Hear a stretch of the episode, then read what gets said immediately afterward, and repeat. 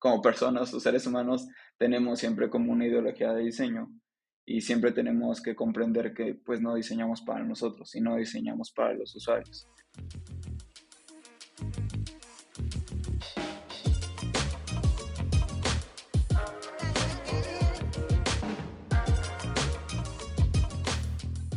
Bienvenidos a un nuevo e-, episodio de este podcast, estebancito.ux. Desde la mitad del mundo hablamos de UX al mundo entero. Eh, justamente eh, estamos en un espacio en el que estamos eh, ya hablando acerca de varios temas súper súper interesantes y que pues ya nos sirven muchísimo para seguir viendo esta cara que justamente estamos ya abordando, que es específicamente sobre la segunda temporada un poco acercándonos acerca de este concepto llamado el negocio. Entonces, en este espacio, el día de hoy se tengo un, eh, eh, un em, invitado, pues él es de México, se llama Héctor, y pues el día de hoy vamos eh, a hablar acerca de un tema que se relaciona al doble diamante, esta forma de entender y ver el design thinking. Sé que pues este para muchos puede ser algo bastante nuevo y para otros pues algo bastante digamos de ya conocido. Así que pues Héctor, muchas gracias por eh, ya aceptar esta, este em, espacio y pues eh, bienvenido. No, pues muchísimas gracias a ti y es un placer estar, estar aquí. Genial, listo, muy, muy chévere. Eh, bueno, Héctor, mira, nosotros en este espacio este, tenemos una costumbre, es que siempre nos gusta este conocer a los, a los invitados. Entonces, quisiera empezar que nos cuentes acerca, eh, un poco más acerca de, ya de ti, algo sobre lo que tú estudiaste, sobre lo que tú has hecho, pues en todo este, eh, este camino que ya tienes, como siempre digo, pues tu background, digamos, antes de, pues, haberte encontrado con el UX específicamente. Claro. Eh, bueno, yo de profesión soy ingeniero en sistemas computacionales y pues egresé de la Politécnica de, de Tulancingo. ¿Cómo fui que me acerqué a, a UX? Fue porque eh, pasé a otro estado a hacer mis prácticas profesionales como desarrollador front-end y para eso teníamos ahí este, pues el área de UX y en mis tiempos libres me empezó a llamar la atención y pues iba así que de metiche, ¿no? Con, con, con, el área. Y me empezó a llamar muchísimo la atención, empecé a ver de qué se trataba y ese fue como mi primer acercamiento. Posterior se viene lo de la pandemia, en la que yo me tengo que regresar al estado de Hidalgo y encuentro una oportunidad como UX eh, UI Junior entonces, este, pues con ellos y con todo, decido empezarme a, capacitar, a conocer sobre ese mundo y lanzarme a la vacante como UX UI Junior. Em, en, entro a esta empresa, es una consultoría, trabajaba para distintas marcas eh, y empresas. Entonces, eh, lo primero que me topo ahí es una delivery llamada Togly. Y prácticamente ahí empiezo con la parte de UI. Ah, hacer esta parte de wireframes, los mockups, un poquito de prototipado y empiezo a conocer un poquito de acerca de UX. Eh, yo estuve fascinadísimo desde que empecé a descubrir toda esta parte y ahí estuve prácticamente unos nueve meses. Posterior a eso me asignan otro proyecto, pero que lleva relacionado a la parte de logística, un TMS de logística para distribución. Entonces, en esta parte ya entro más en el lado de eh, Full UX, ah, conociendo al usuario, haciendo ciertas pruebas de usabilidad. Entonces, este, ya empiezo como con, este camino un poquito más completo, ya sacando UI de la parte de la delivery y llegando al TMS con, con la parte de UX. Eh, ahí en la parte de UX con el TMS estuve aproximado un año, cuatro meses. Posterior a ello, se vieron un proyecto de un e-commerce en donde necesitaban el puesto de un product designer para, para acompañar al proyecto eh, de principio a fin. Yo fui uno de los que se puso en la empresa y me dieron como tal el proyecto como product designer. Entonces aquí ya empiezo a, abrir un poquito más eh, la mente y ya a conocer más procesos así relacionados como a un proyecto de principio a fin y ya no solo en partes eh, específicas. Eh, ya posterior a eso, ahorita me encuentro laborando en Kushki como UX Designer y pues la verdad es que es, es una empresa súper grande, es un unicornio ecuatoriano en el que he podido aprender muchísimo y más que nada agarrar una estructura diferente y si a mí me lo preguntas, un poco más formal.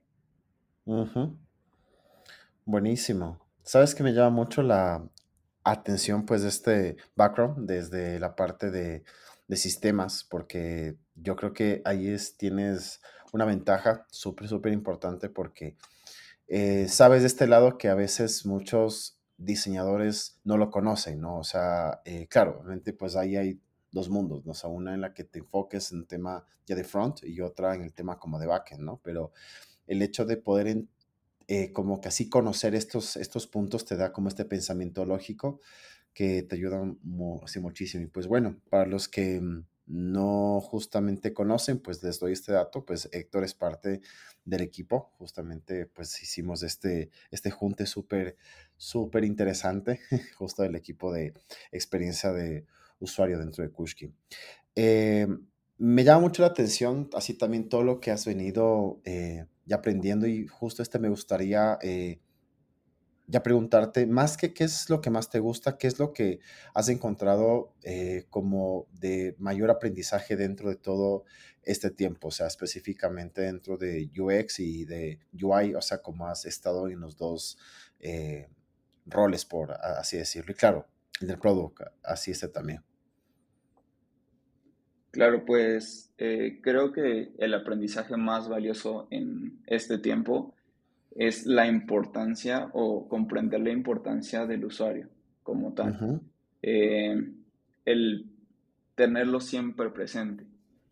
es algo súper bonito como saber todo lo que puede una empresa ahorrarse en cuestión de dinero, sobre todo tiempo, eh, al poder tener como a su usuario bien definido, al diseñar para él. Y también, claro, del otro lado, ¿no? Es súper gratificante poder ver a tu usuario contento y con un proyecto o sistema que en verdad fue hecho para él, ¿no?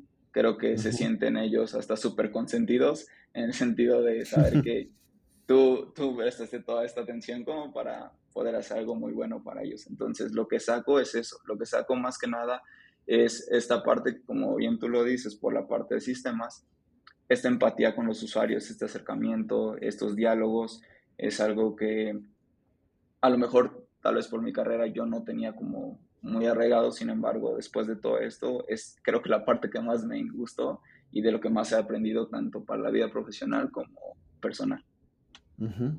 Súper.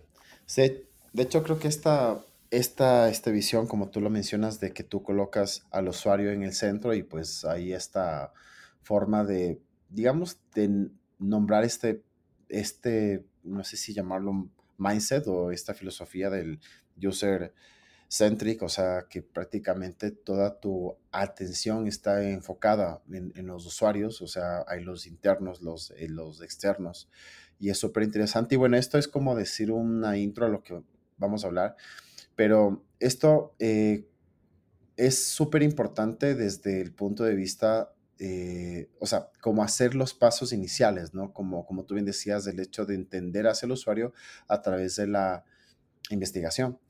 Eh, ¿Cuál es el valor que tú has encontrado en, por ejemplo, darte el tiempo de investigar, o sea, de sentarte a investigar al, usuario e investigar este problema, su, eh, estos ya factores que le están eh, ya afectando, por así decirlo, sus necesidades versus momentos en los que no tienes mucha información acerca los mismos, ¿no?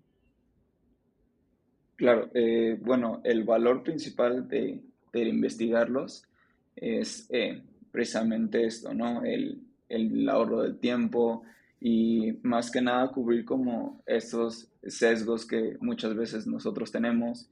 Eh, también haciendo referencia a que nosotros como diseñadores, como personas o seres humanos, tenemos siempre como una ideología de diseño y siempre tenemos que comprender que pues no diseñamos para nosotros, sino diseñamos para los usuarios. Eso creo que es algo de lo que tiene más importancia porque cuesta mucho trabajo salir de nuestra burbuja y de el pensamiento que nosotros creemos que es correcto versus lo que en realidad necesita. Entonces, esta parte de la investigación con ellos, pues creo que es un paso esencial y me atrevería a decir que si no tenemos esta parte de investigación, esta parte de empatía con ellos, eh, sería muy difícil poder salir con las diferentes etapas, ya que si bien podemos trabajarlas, nos va a causar un retrabajo increíble a futuro. Genial.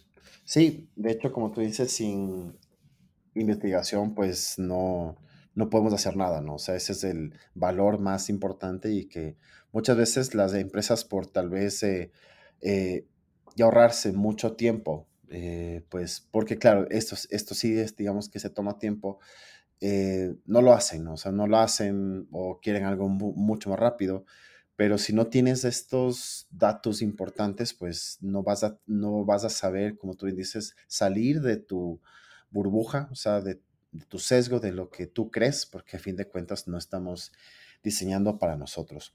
Y bueno, esta, esta parte te preguntaba porque creo que es una buena forma de poder entrar al tema, o específicamente lo que vamos a hablar. Y mm, definitivamente pues hay que hablar de dos cosas importantes, ¿no? O sea, y justamente es lo que quiero que podamos así conversar. Una cosa es la metodología del diseño llamada Design Thinking, que es como la base eh, que hemos usado durante muchos años eh, para prácticamente resolver, digamos que este problemas eh, a través del de, el diseño. Y la otra que es como una forma de poder aplicarlo, una manera de poder ver esta metodología que prácticamente es el doble diamante. Entonces, empezamos hablando acerca de esta metodología, como te decía, la, la base de todo, que es el design Eh, en tus palabras, ¿cómo es lo que podrías explicar de qué, o sea, cómo es esta metodología, de qué es lo que significa para ti, cómo, cómo tú eh, ya la entiendes y pues en ese caso este, podrás este, conversar? Bueno, pues en mis palabras eh, es una metodología ágil que garantiza que el tiempo y el esfuerzo se asignen adecuadamente y que en general aumenta la eficiencia y la eficacia del proceso creativo. Yo eh, defino así como tal esa metodología en súper grandes palabras porque está súper extensa, pero este, para mí es eso, aumenta la eficiencia y la eficacia del proceso creativo en todo esplendor, ya sea para eh, un proceso de producto o inclusive algún problema de la vida cotidiana. De hecho, sí, o sea, lo que tú dices es bastante cierto porque es una forma de, o sea, si, si, bien es cierto para los que nos escuchan, el hecho de tener una metodología como estas no quiere decir que, eh, digamos, que vas a hacer las cosas más rápido, digamos, por temas de tiempo, sino que te vas a dar cuenta de muchas cosas que te van a permitir hacer este proceso más rápido. No siempre el tema de rapidez quiere decir por menos tiempo, sino ir hacia avanzando mucho más porque vas encontrando varias cosas. Y ya digamos que la base de, esta metodología, pues bien tú así te lo mencionabas, es poder permitir que este proceso de la creatividad que no tiene nada, o sea, que es más que nada una forma de resolver como que este problemas de una forma diferente, o sea, no estamos hablando tanto de un proceso netamente visual, sino es un proceso, ¿cómo resuelvo este problema de una manera distinta?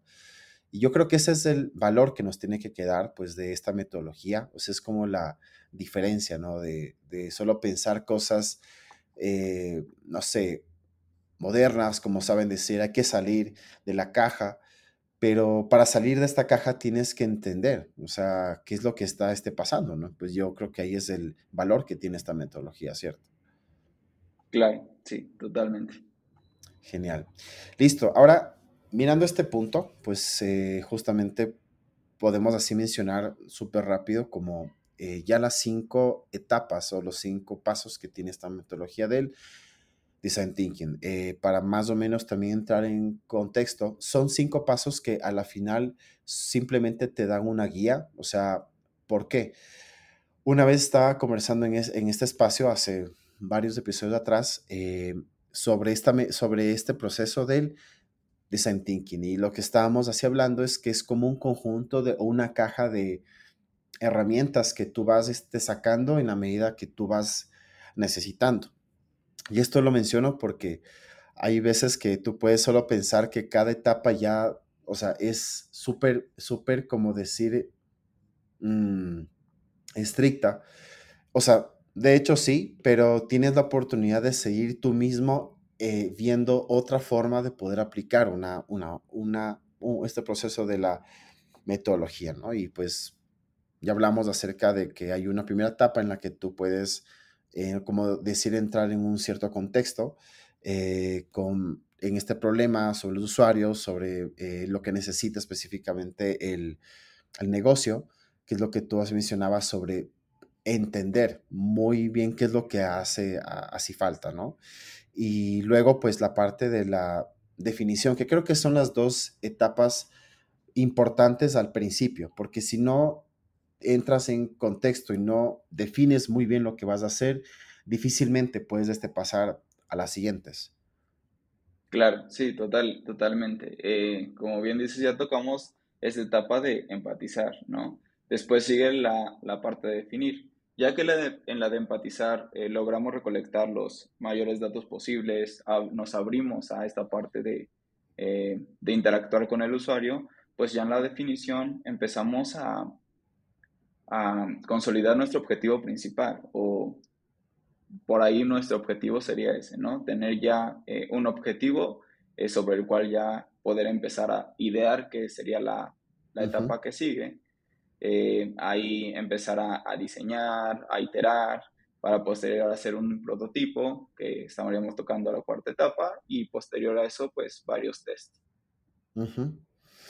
Sí, de hecho, súper interesante porque, mm, o sea, todo esto como que este se construye, ¿no? Desde la primera etapa, desde la segunda, y vas como ya sumando cosas, vas encontrando valor súper importante dentro de este proceso, pero lo interesante es que esta es una metodología que no es lineal. O sea, puedes tú ir empezando, pero puedes eh, en el momento que veas necesario volver, ¿cierto? Hacia una primera instancia, porque te das cuenta que necesitas, por ejemplo, eh, ya revisar otros datos que te das cuenta eh, que son datos importantes, ¿no? Que, por, por ejemplo, en la etapa de, digamos, del prototipo, te das cuenta que necesitas entender algo más de lo que no te fijaste posiblemente por no sé, o sea, porque digamos que a veces este nos pasa, ¿no? Que estamos empezando a diseñar y salen, digamos que este salen cosas, ¿no? Salen cosas de, oye, pero ¿y qué pasa con esto? ¿Y cómo hacemos esto?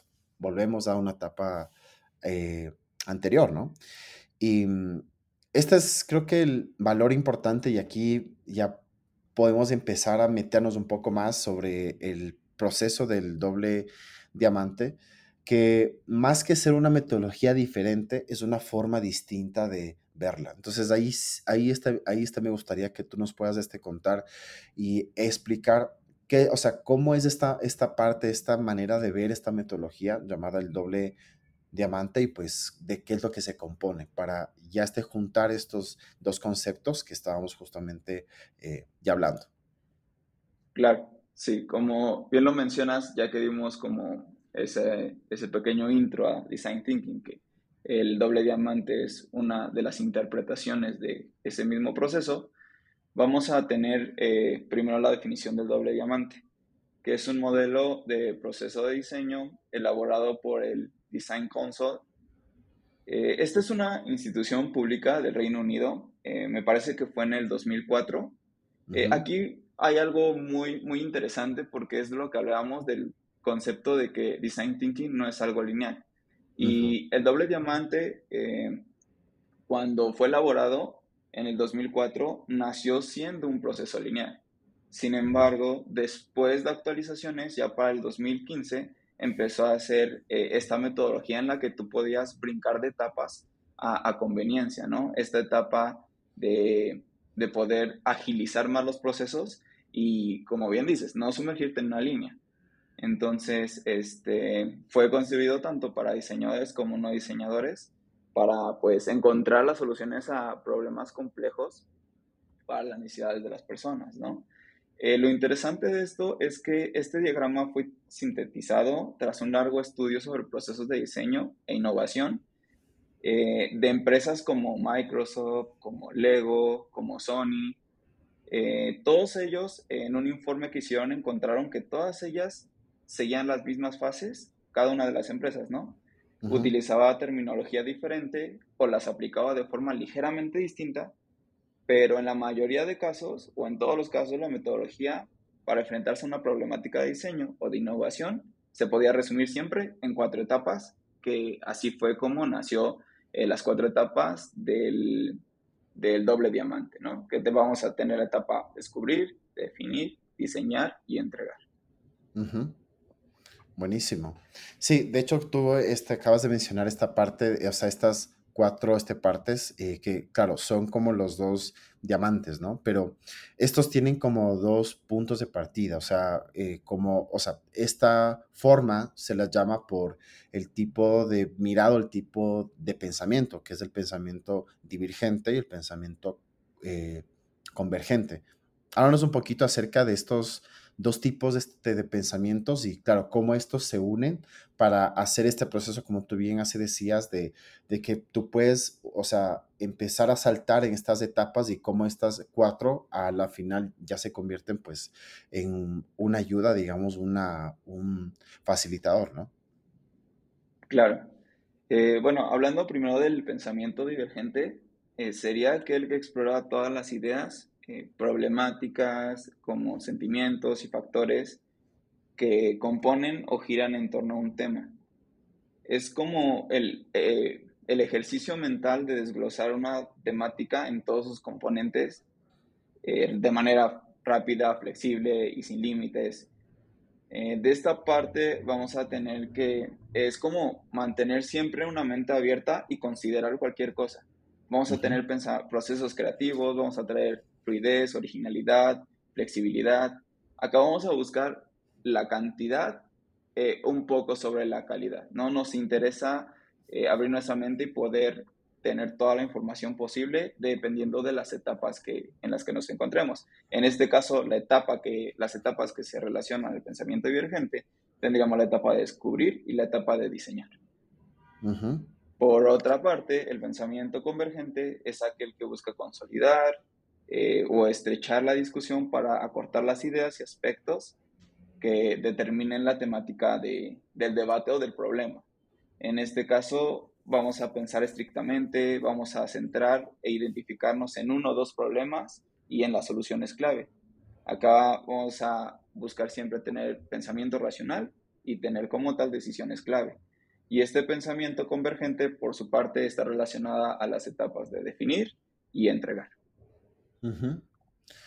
Buenísimo. Sí, o sea, de hecho, como tú bien lo dices, son dos, tipos de, este, de pensamientos de los cuales si nos ponemos a pensar todos en, la, eh, en el día a día ya lo estamos haciendo, ¿no? Porque eh, todos así nosotros nos damos ese tiempo de ya pensar, por ejemplo, cuáles son las opciones que podemos este, tener para tomar una decisión vemos muchos, digamos que este, factores, ¿no? Por ejemplo, estamos buscando, qué sé yo, eh, por ejemplo, vuelos eh, hacia un lado, entonces empezamos a buscar fechas, buscamos ciertas opciones, empezamos a ir como, eh, o sea, como manejando, digamos, estas opciones para, para así poder ver una,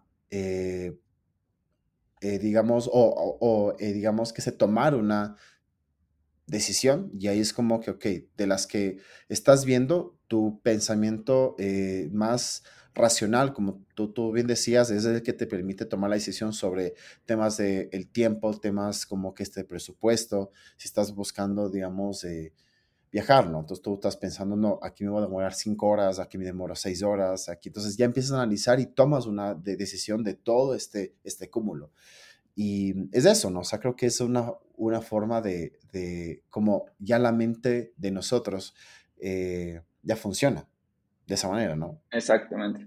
Sí, sí, totalmente eh, de acuerdo con ello. Como bien lo mencionas, es algo que está todo el tiempo presente, ¿no? De hecho, relacionamos el pensamiento divergente con nuestro hemisferio directamente derecho y el convergente con el izquierdo, que sería la etapa de raciocinio o, y la parte creativa. Y es algo que en todo momento lo podemos tener presente, como tú lo mencionas, desde reservar un vuelo, desde solucionar una problemática, desde planificar a lo mejor unas vacaciones. Eh, es algo que tenemos nosotros eh, nato como personas y siempre vamos a tener ahí presente y nos va a ayudar a, a solucionar distintas cuestiones.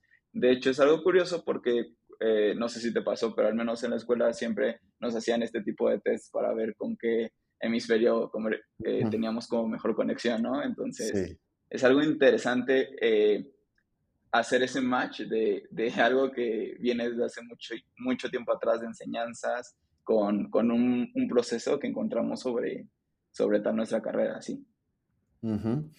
Sí, sí, de hecho fue, fue este lo que me pasó. Ahí hay, un punto interesante porque cuando me hicieron esta, este test, eh, digamos que no, o sea, eh, recuerdo que este, este salía dos, eh, mm, como decir, dos opciones de, de, carrera. Digamos que es en mi caso para ver, digamos como, como que este, para cuál yo era fin en base, pues, a, como tú bien dices, cómo es el, tipo de pensamiento que yo tengo, ¿no? O sea, como más o menos si es un poco más, como tú decías, más eh, enfocado en la parte racional y todo ese proceso. Y recuerdo que me salía la primera opción de veterinario y segundo psicólogo. No tengo idea por qué, pero hasta ahora no sé por qué, no tengo idea y pues bueno, a la final opté por el diseño, que es que es este prácticamente lo que me gustó. Eh, me parece súper chévere. Ahora, como yo así mencionaba antes, o sea, el, tanto el design thinking, si bien es cierto, es como la base y el doble diamante, pues es como la, como tú me decías, o sea, se lo explica posiblemente con palabras diferentes, pero es el mismo este proceso de, de empezar a entender, de tomar una decisión sobre qué es lo que te quieres, eh, eh, digamos, así centrar. Eh, háblanos un poco sobre un, poco de las herramientas que ya podríamos empezar y aplicar en cada una de las, de, las etapas, ¿no? O sea, si por ejemplo estamos hablando del de, el primer diamante para hacer divergencia, que es este pensamiento que te expandes, que te abres, que empiezas a entender con, con esta etapa de la, de la mm, empatía, ¿cuáles son las, los métodos que tú nos puedes así mencionar como para poder empezar a hacer eh, esta etapa?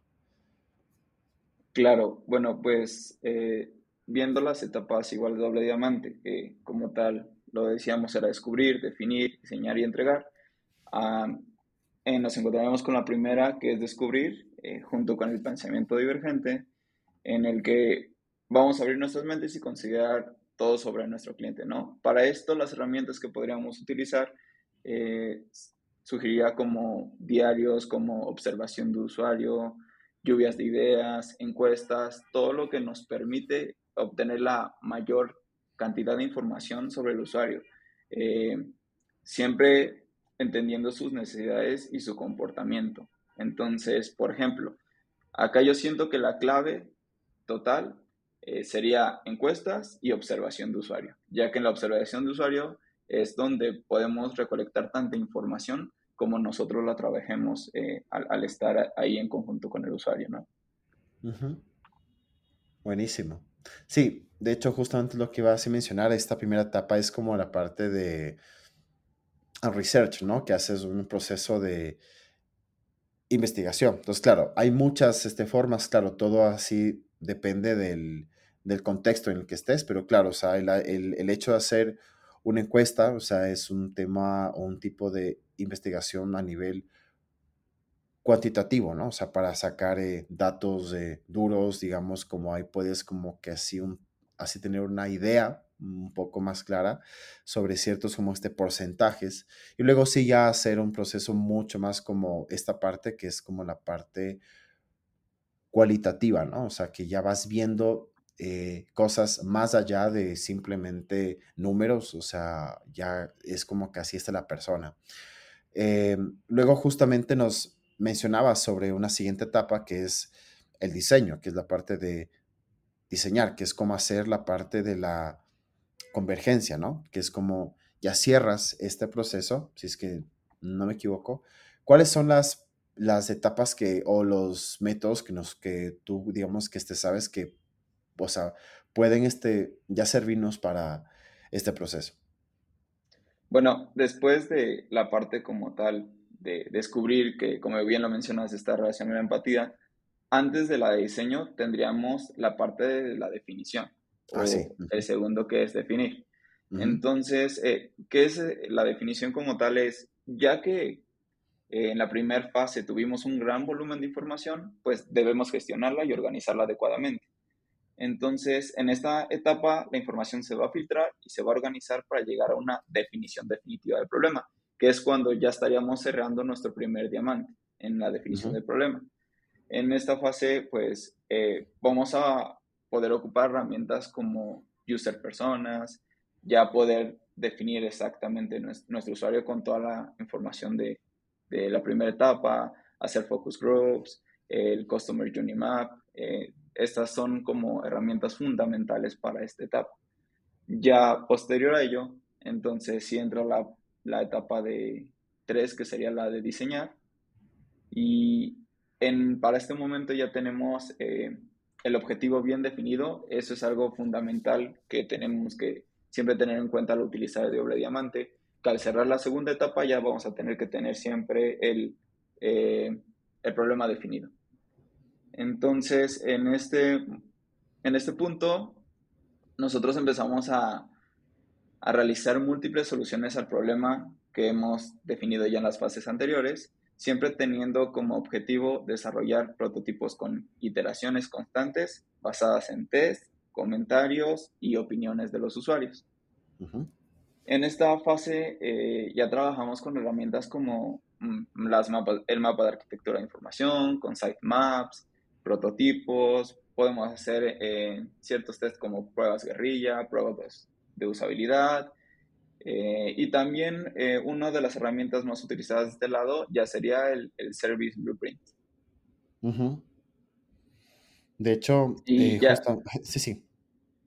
No, dime. Sí, ah, sí, de hecho lo que tú así me acabas de hacer mencionar es súper interesante que lo podamos recalcar, ¿no? O sea, una cosa es tener un, un, customer, que es como, o sea, digamos que la, esta parte de la herramienta del customer journey, ¿no es cierto? Que es como para armar eh, o entender el flujo que va a tener así el usuario, pues ahí tú vas viendo cuáles son los puntos de, de olor como una oportunidad eh, mm, de, mejora, ¿no? O sea, ves en, digamos que en dónde existe este mayor eh, vacío, por ejemplo, en ciertas cosas. Y el service a la final es una forma también como cuando tú quieres entender un tipo de, de servicio, ¿no? O sea, tú quieres empezar a construir este, este proceso de, eh, servicio. En ambos casos, claro, tomas en cuenta al, usuario, pero el objetivo, digamos, eh, que tú buscas puede ser diferente, ¿no? Pero a fin de cuentas cae como que en, el mismo este fin, O sea, que tú tengas súper claro a la final, o sea, desde la definición y pues obviamente el service ya te dice como qué es lo que se podría esperar, ¿no? Entonces ahí tienes lo que son los diferentes de, ya canales o, las, o los componentes, ¿no? Que tú tienes pues así definido. Tienes por un lado hacia el usuario, por un lado lo que tiene que hacer, por otro lado tienes como los canales por donde ya se conecta, por ejemplo, o, o cosas así, que es súper interesante porque a fin de cuentas eso te da como una perspectiva bastante grande y tú ya mapeas desde ahí como toda la experiencia, ¿no? O sea, de lo que el usuario pues va a hacer. Entonces, es interesante porque incluso aquí no estamos hablando aún de, pantallas, o sea, no, no, no estamos hablando de cosas visuales, sino un tema como eh, ya sentar así las bases, ¿cierto? O sea, y eso te va a permitir que lo que vayas a hacer así luego tenga una mejor eh, construcción, porque pues ya no te vas a hacer como que este preguntas tan básicas que las pudiste haber respondido haciendo todos estos eh, artefactos y estas herramientas. sí, sí, exactamente. Eh, bueno, ya después de esta, de esta etapa, como tú bien mencionas, lo esencial que es el retrabajo que te puede eh, ahorrar, ¿no? Como bien mencionabas, pasaríamos como a la etapa final, que es la de la entrega, que en esta como tal, pues ya vamos a ver que las soluciones planteadas se reducen a una. Y pues esto en base a test con usuarios que obviamente ya validaron, ¿no? ¿Cuál es la opción que mejor resuelve el, problema planteado? Entonces, en esta fase buscaremos tener ya como tal un MVP, nuestro producto mínimo variable. Buscaremos obviamente que sea la versión más sencilla de un producto que ya presente sus funcionalidades, a lo mejor más básicas, pero siempre eh, con el objetivo de ahorrar recursos y optimizar tiempos. Para esto podríamos tener ciertos tipos, desde un prototipado eh, final, desde alguna página de aterrizaje, un mago de Oz, eh, concierge, storytelling, podrían ser como algunos ejemplos de, de un MVP ya en, en esta etapa. Buenísimo. Tú justo ahorita acabaste de mencionar lo que es muy interesante, que es el, el MVP, ¿no? O sea, porque eh, para poder entonces entender que lo que acabas, o sea, tú lo que hiciste en, en, las, en las tres primeras este, partes para poder llegar a esto, ahora quieres en verdad de validarlo, ¿no? O sea, de, de hecho, digamos que tú en cada etapa haces ciertas validaciones, ¿no? O sea, como para ver si es que en verdad, por ejemplo, la definición a la que te estás acercando está bien, o sea, cumple, digamos, con lo que se quería entender y luego viene otro proceso de validaciones que ya viene más acertado a, la construcción de esta posible solución, que prácticamente es el, eh, o sea, como tener un feedback, ¿no es cierto?, de esta, esta versión, como tú bien decías, la que es la, la que tiene todas estas eh, opciones muy así claras para que los usuarios puedan, digamos, que tener eh, este proceso de interacción, ¿no? Pues con, eh, con este, aspecto. Y esto te lo menciono porque hay muchas veces que se cree que se, que, se, que se tiene que llegar ya con algo muy bien definido, casi que este perfecto, para hacer, digamos, un cierto este testeo, lo cual no siempre es recomendable porque es más fácil hacer cambios en algo simple que hacer este cambios en algo bastante complejo. Entonces, hay, como tú bien decías, hay muchas formas de poder hacerlo. Eh, de hecho, hay un libro que algún rato justo lo habíamos mencionado que se llama el método de línea startup. Y ahí se habla que existen diferentes tipos de MVPs, que no solamente son ya este producto como más tangible. Tienes, por ejemplo, un video que te, o sea, un tipo de video que te explica las personalidades, que te explica lo que se trata y con eso tú ya puedes llegar a una, o sea, un cierto feedback, ¿no? O sea, ok, esto se trata de esto, entonces tú ya tienes un, cierto feedback. Entonces, solo con tal que tengas ya las, los puntos más importantes, ya puedes empezar a testear. Entonces, eso es como lo más chévere y pues incluso te puedes ir a las etapas de, anteriores, ¿no? Viendo ya este punto.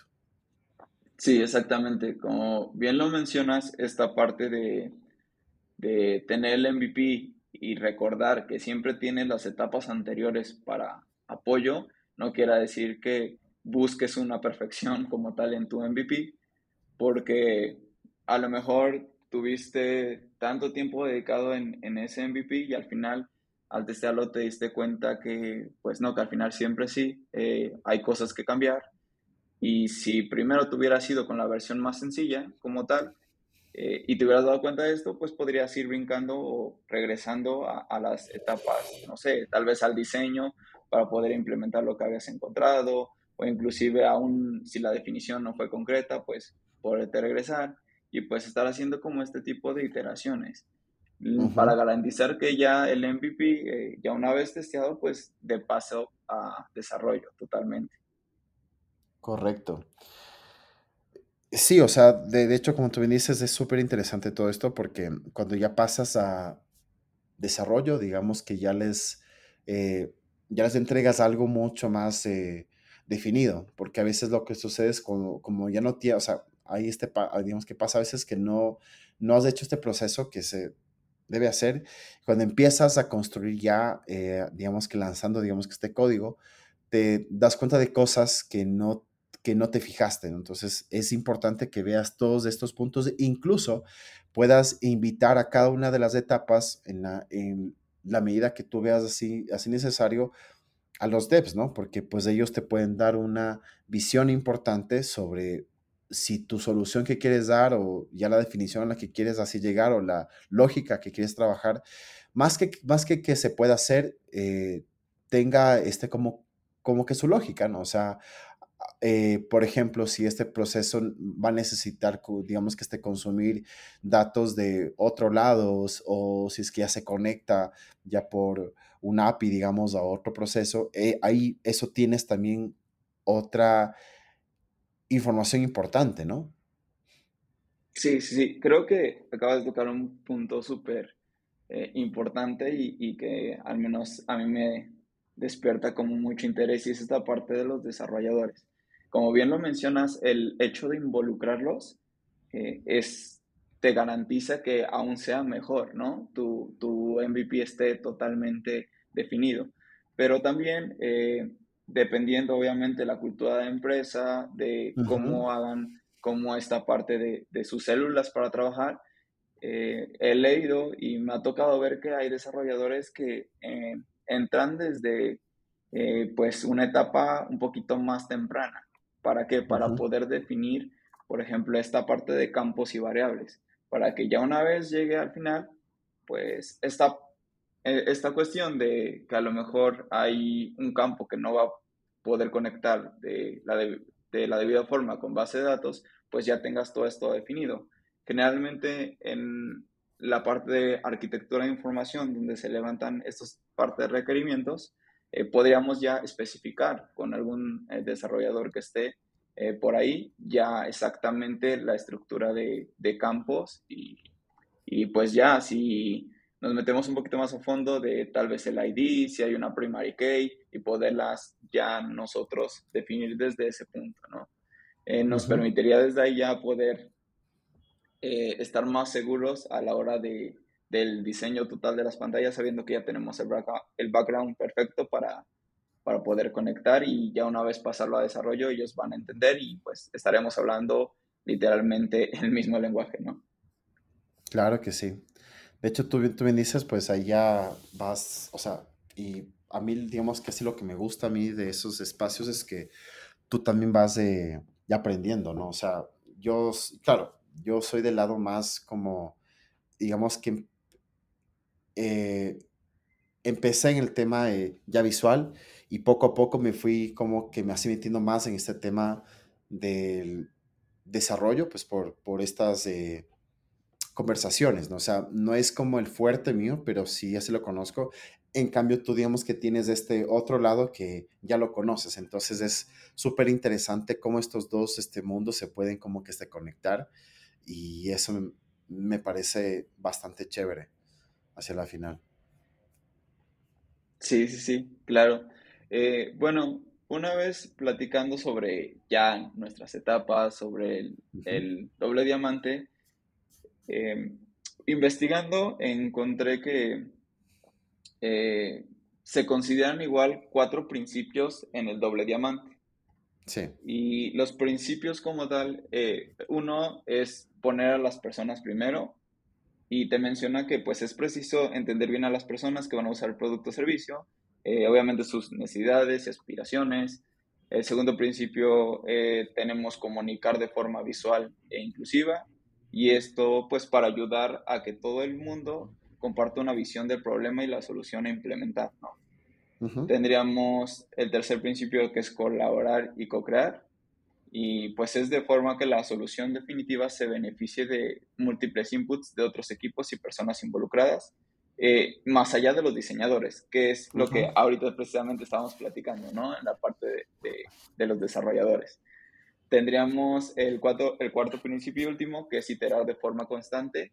Y esto es para detectar, pues, problemas a forma temprana y poder construir un producto de forma gradual y ágil. Eh, haciendo referencia más que nada en la etapa de diseño donde vamos a poder iterar las veces que sea necesario como para poder madurar esta parte del de proyecto y poder detectar los, los problemas de forma temprana y ya sabemos que podemos este, regresar así a las, a las fases que necesitemos, ¿no? Entonces, estos principios que, eh, pues, a mí me parecen, creo, excelentes y, o por obvias razones, pues cuadra totalmente con, con lo que acabamos de explicar, ¿no? Sí, de hecho sí, o sea, como tú dices, hay, hay un punto muy, muy importante que muchas veces por, por mm, tal vez ser, o sea, intentar ser muy puristas con la metodología, no llegamos a hacer que las personas la puedan, o sea, de los demás equipos, la puedan como que ya entender, ¿no? O sea, como tú bien decías, que sea fácil de entender, como que, o sea, de una forma tú puedas eh, explicarlo de, una manera que no solamente tú como diseñador, sino las otras áreas, la, digamos, que la puedan eh, ya porque pasa que muchas veces por ser, como te digo, por ser muy minuciosos con todo esto, tal vez como que este tendemos a complicar un poco las cosas y ahí eh, ya los equipos se sienten como que mm, no me siento parte de esto, o sea, porque no la entiendo. Entonces yo creo que ese punto es súper importante al final del día. Sí, sí, exactamente. De hecho, eh, bueno, yo investigando, estaba por ahí en foros y todo, y había una pregunta constante y creo que es muy buena para abordarlo en este momento y era, preguntaban como, ¿qué necesito eh, en mi empresa para que este modelo tenga éxito o funcione? Es, es, es una pregunta que dejaban en comentarios y me dio como la oportunidad de adentrarme como para responderla, porque sí me pareció súper interesante que eh, muchas empresas pues estén como interesadas en, pero que quieren que les digan como requisitos, aunque no es eso, pero para que ellos se animen a utilizar, ¿no? Está eh, design thinking, eh, ya sea la interpretación como doble diamante. Entonces, eh, yo indagando un poco, pues ah, hubo como tres puntos que hay que tener clave para, para tu empresa para poderlo implementar, ¿no? Y la primera es que para que el modelo funcione es necesario tener una cultura de empresa que valore y fomente el diseño como herramientas de resolución de problemas. Entonces, eh, pues esto es fundamental, ¿no? Que tenga como eh, este diseño eh, para resolución de sus problemas y este proceso como, como creativo, ¿no? Otra es que los necesarios, bueno, que es necesario que los equipos de dirección construyan equipos, pues obviamente con las habilidades necesarias y tengan la libertad de acción para desarrollar proyectos de manera abierta y ágil. No hacer algo totalmente o que fuera una empresa totalmente burocrática o superlineal, ya que al meter una metodología ágil, pues lejos de poder de alguna forma restringirla y de chocar un poquito con, con lo que ellos llevan, pues sí sería como primero analizar que, que sí tengan estos equipos o la empresa tenga esta eh, estas habilidades y que tengan pues la libertad para, para poder hacerlo, ¿no? Que no tengan restricciones de ningún tipo. Y lo último es considerar siempre la interacción dentro de tu empresa que tienen tus diferentes equipos. Qué tan buena es la comunicación entre los stakeholders, entre áreas, eh, cómo se distribuyen, cuál es la construcción de, de sus conexiones y esas relaciones que al final van a permitir enriquecer la generación de ideas, ¿no?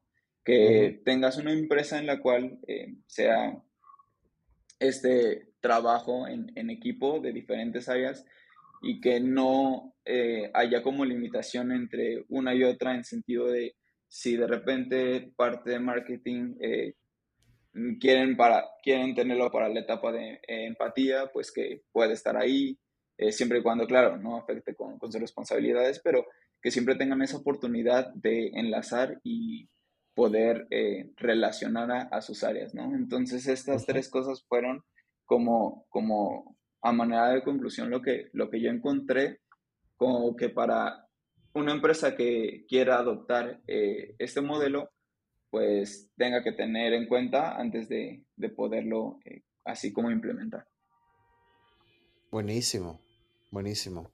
Pues como tú bien dices, o sea, lo más importante es que las empresas entiendan que, o sea, si bien es cierto, es, o sea, es un cambio de mentalidad, o sea, es un tema de mindset de toda la empresa, eh, no, es una, no, es una metodología que solo eh, sirva para cierto tipo como de target, ¿no? Ah, digamos a nivel de empresa, sino que todos, digamos que la pueden aplicar, es más, todos deberían hacerlo como parte de, de, su forma de, cambiar su pensamiento. Entonces, es bastante útil.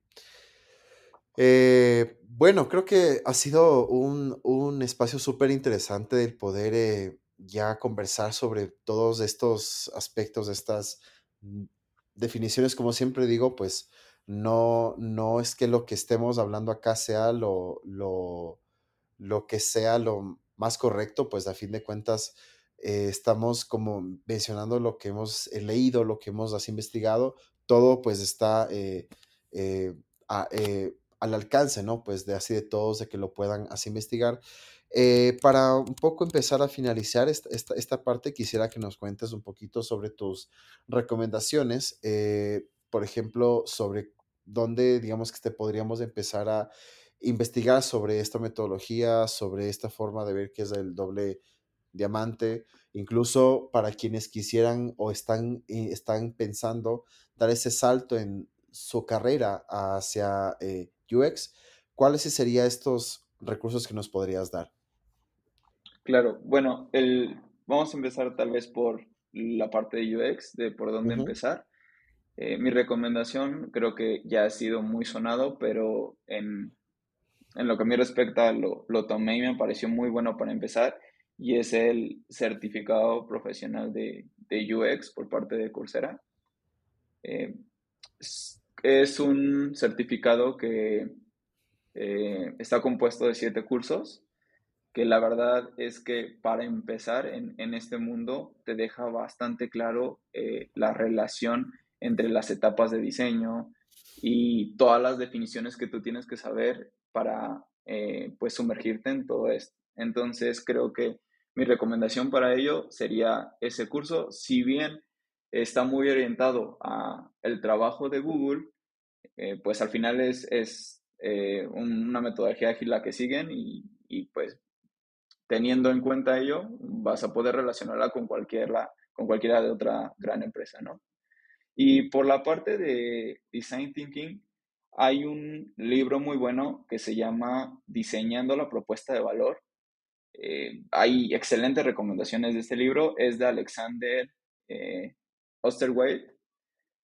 Y eh, este autor conceptualizó la propuesta de valor, eh, el modelo de negocio de Canvas y actualmente es una gran influencia en la metodología Lean Startup y Design Thinking. Entonces, ese libro está buenísimo, está en español, ese es un plus, este, y recomendaría muchísimo que, que lo leyeran. Eh, ya que lejos de llamarse como tal la propuesta de valor, está muy relacionado o en su mayoría al design thinking y siempre eh, dando apoyo a esto que tanto nos interesa cuando llegamos a crear un nuevo producto o estamos nosotros ahí como encargados de producto, que es siempre resaltar la propuesta de valor de, del mismo, ¿no?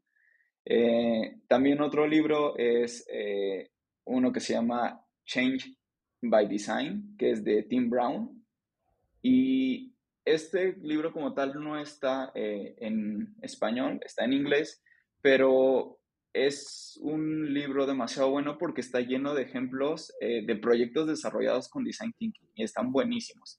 Entonces, si lo vemos así, el primer libro, pues nos da como la entrada al Design Thinking, eh, nos habla sobre nuestra propuesta de valor del producto, con el segundo ya tenemos esos, esos ejemplos de proyectos ¿no? desarrollados con Design Thinking. Y por último, eh, yo recomendaría un curso que se llama Design Thinking for Innovation, que también tomé, es de la Universidad de Virginia, está en Coursera.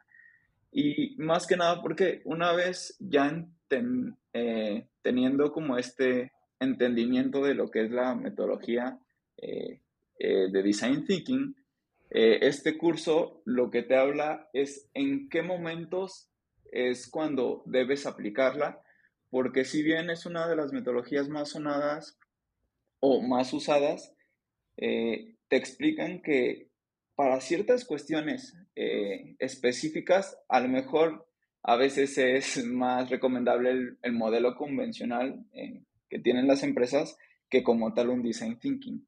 Entonces, este curso te abre como el panorama para diferenciar cuándo es que hay que aplicarlo y cuándo a lo mejor sería un proceso más, eh, em, no sé, más rudimentario, más de reglas e implementado por, por empresas, ¿no? los que ellos tengan como, como desde el inicio. Entonces, este, pues esas son como tal mis recomendaciones. están súper buenas y, y pues listo. Buenísimo. Sí, de hecho, justamente tú, tú este, tocaste un tema eh, sobre el libro de, de este autor que se llama Tim Brown, quien es eh, justamente uno de los eh, referentes más importantes de design thinking, por no así este, decir el, el, el, o sea, el que prácticamente nos, nos dio este, este aspecto de usar esta, digamos, de esta forma, esta metodología. Eh, esto pues eh, por, eh, digamos que por ahí si es que lo investigan, van a dar con un nombre de una empresa que se llama IDEO, que prácticamente es como esta consultora que aplica prácticamente esta metodología en todo lo que hace y pues es uno de los referentes más importantes, ¿no? Pues este autor. Em, listo, pues Héctor, de verdad, muchas gracias por tu tiempo, por, por este espacio, pues ha sido bastante interesante todo lo que hemos podido eh, ya hablar. Sé que pues pueden así quedar muchos temas que sí sería súper interesante poderlos de, abordar pues en otro espacio, pero pues eh, muchas gracias en serio y pues no sé si es que quisieras de ya cerrar con una frase, con alguna recomendación que quieras darle eh, al, a los que nos van a escuchar, pues sería súper chévere. Claro, pues más que frase, podría ser un consejo que a mí me ha ayudado bastante y es que cuando estén en, esta carrera de diseño y la gente, por alguna cuestión, eh, les empieza a decir que son buenos en ciertas cosas, eh, créanselo. Eh, créanselo, eh, no dejen, no caigan en este síndrome de impostor. Eh, crean lo bueno que es, crean ustedes, aunque tengan miedos, aunque tengan eh, a veces hasta bloqueantes para postular para un puesto, realizar acciones. no hay nada mejor como aventarse y poder aprender de ello, entonces arriesguense. Eso es algo que a mí en lo personal me ha servido muchísimo, salir como de la zona de confort eh, muchas veces es importante eh, el tener en cuenta que es mejor decir, no lo sé, pero investigarlo, aún no lo sé y no puedo. Entonces, ese sería como mi consejo, el, hecho de creérsela, el hecho de no tener miedo y pues siempre darle para adelante, que esto es eh, un mundo de actualizaciones constantes y pues nunca vamos a parar. Eh, sí, pues de hecho lo que tú dices es muy cierto, o sea, uno tiene que eh, ya estar muy seguro, o sea, se tiene que ya creer, o sea, lo que pues uno, uno está haciendo, ¿no? O sea, porque a fin de cuentas, quien, si es que no se empieza, como se dice, desde la casa, o sea, desde uno mismo, desde eh, ya adentro, pues difícilmente hacia los demás, pues lo van a percibir así. Eh, pues a los que nos están escuchando, pues muchas gracias por este, ya que hace hasta este, este punto de este episodio, pues ya nos estaremos escuchando pues en el siguiente. Y bueno, antes de finalizar, justo me estaba olvidando, quisiera que nos cuentes cuáles son las redes eh, por las cuales si es que alguien este, quisiera hacerte una pregunta o quisiera, digamos, eh, hacer como este, ya contacto eh, ya contigo, pues, ¿dónde te, te podríamos encontrar? Claro, bueno, por LinkedIn es la plataforma que yo estoy como casi todo el día, eh, me encanta. Entonces, este, bueno, ahí aparezco como Héctor Lidia Herrera. Cualquier duda que lleguen a tener, charlar sobre algún tema, algún consejo, que compartamos algo, pues ahí está. Simplemente escríbanme y, podemos conversar. Y para ver un poquito de mi trabajo en eh, Behance pueden encontrarme también como Héctor Lidia Herrera. Eh, y pues ahí hay un, poco de mi trabajo, ciertos casos. Entonces, lo mismo, si les queda alguna duda, si a lo mejor hay una incógnita del por qué ocupe qué cosa en, en, algún punto, o quieran debatir o platicar, sin problemas estamos abiertos y, y pues con toda la disponibilidad eh, para ustedes. Buenísimo. Entonces ahí este saben, pues ya este, tienen pues ya, ya las redes de, de Héctor, pues para que vayan, pues le puedan seguir. Así que muchas gracias y pues ya nos estamos escuchando ahora sí en otro episodio. Listo. Muchísimas gracias, José, a ti por el tiempo y por el espacio. Listo. Gracias a ti, Héctor. Un abrazo.